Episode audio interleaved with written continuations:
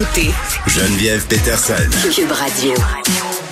François Legault qui a débuté son point de presse en hommage euh, au euh, joueur de hockey Guy Lafleur qui est décédé, je vous le rappelle, aujourd'hui. On l'écoute. Écoutez, au nom euh, de toute la nation québécoise, je vais offrir mes plus sincères condoléances à la famille, aux proches de Guy Lafleur.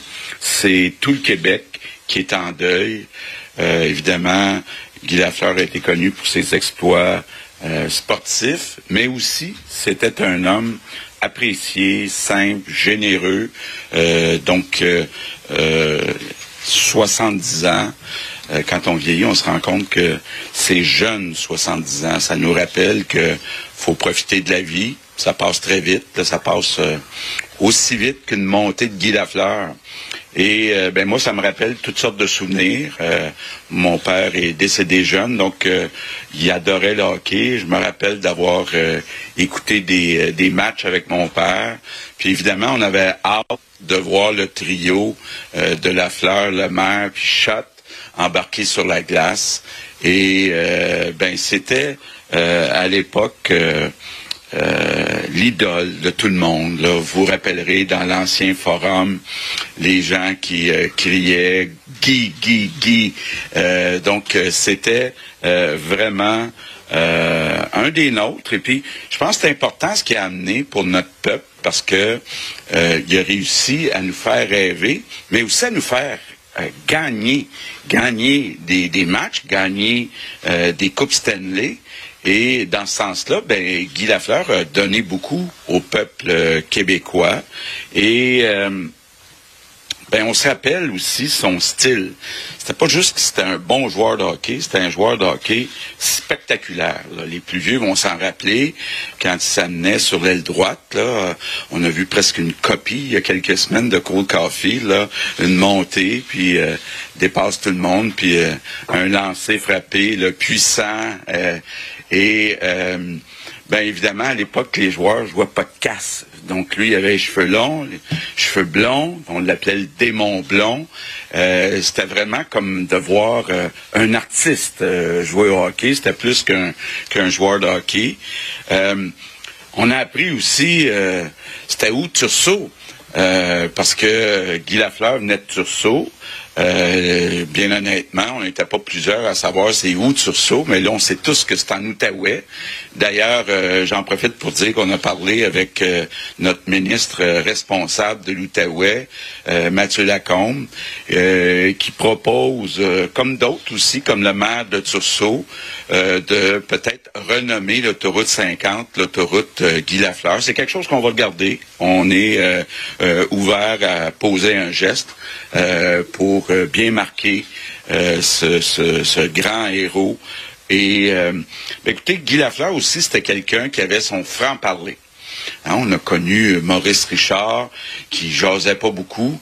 Guy Lafleur, quitte à se mettre des fois un petit peu dans le trouble, disait ce qu'il pensait. Les Québécois aimaient ça, son franc-parler. Je me rappelle encore, il y a quelques années, quand le Canadien allait pas bien, Guy Lafleur avait dit, ben c'est simple, les Canadiens, ils ont quatre quatrième lignes. Donc, euh, ouch. Euh, c'était pas nécessairement un compliment qu'il venait de faire, mais c'était ça, euh, Guy Lafleur. Puis Guy Lafleur, ben, c'était un gars aussi qui était très généreux euh, de son temps, évidemment impliqué à la Fondation du CHUM, mais impliqué dans toutes sortes d'activités. je me rappelle, il y a un an, euh, j'étais euh, président du comité des premiers ministres des provinces. La tradition, c'était que quand on reçoit les premiers ministres des autres provinces, on leur offre un cadeau. François Legault qui va d'un hommage pardon vibrant pour Guy Lafleur, euh, c'est un peu ce dont on discutait plus tôt, quelqu'un qui a marqué le Québec de par sa générosité, par sa grande disponibilité aussi. Elsie et Marc-André sont là, salut. Allô? Est-ce qu'on a Elsie avec nous? Bonjour. Ah oui, oui, salut. Ben, on est évidemment euh, tous touchés par le décès euh, de Guy Lafleur. Puis tantôt, j'avais la conversation avec Biz sur le fait que oui, Guy Lafleur, c'était d'abord et avant tout un joueur de hockey, mais c'était beaucoup plus que ça. C'était l'idole d'un peuple. Il a représenté, continuera de représenter beaucoup pour le Québec, notamment pour la question nationale, Elsie.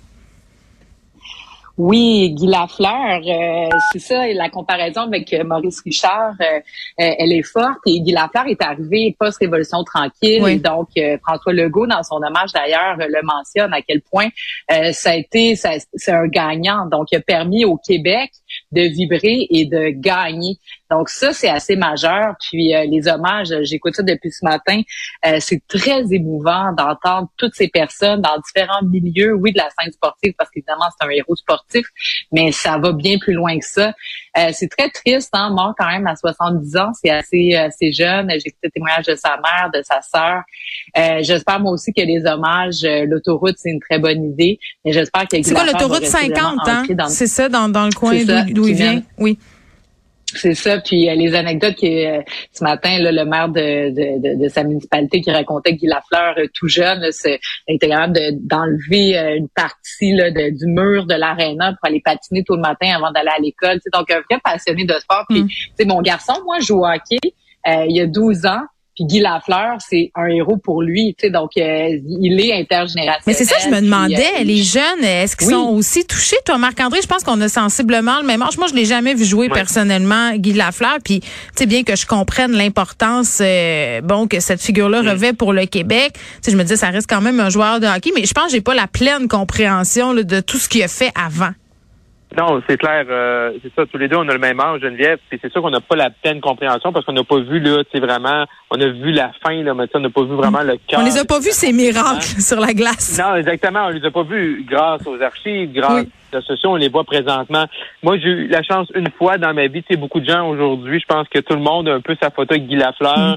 Euh, moi, je l'ai rencontré le 1er mai 2014. On a fait une annonce, une annonce avec le premier ministre Stephen Harper à Montréal, une annonce que j'avais participé à organiser.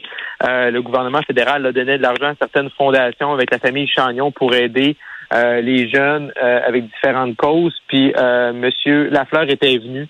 Et j'ai rencontré avec la politique là, des, des personnalités connues, puis je voulais ma photo avec lui, puis j'étais vraiment stressé. Là. Puis je me sens qu'il y avait un aura autour de Guy Lafleur. Là, euh, travailler avec le premier ministre, ça allait avec le monde en politique, ça allait avec euh, ceux qu'on rencontrait. Mais lui, vraiment, c'était spécial. Puis j'ai eu ma photo, puis j'étais bien content de ça. Puis, euh, euh mais tu sais, je pense que tout le monde qui l'a rencontré, c'était au-delà du sport, c'était un homme qui était euh, très gentil, très humble, euh, qui, qui, qui, a bien représenté euh, les Québécois à différentes époques, mais on le voit hein, par les hommages, par l'ampleur que ça prend dans les médias. il en reste pas beaucoup des comme ça, hein, autant qui, ont, qui auront marqué des générations.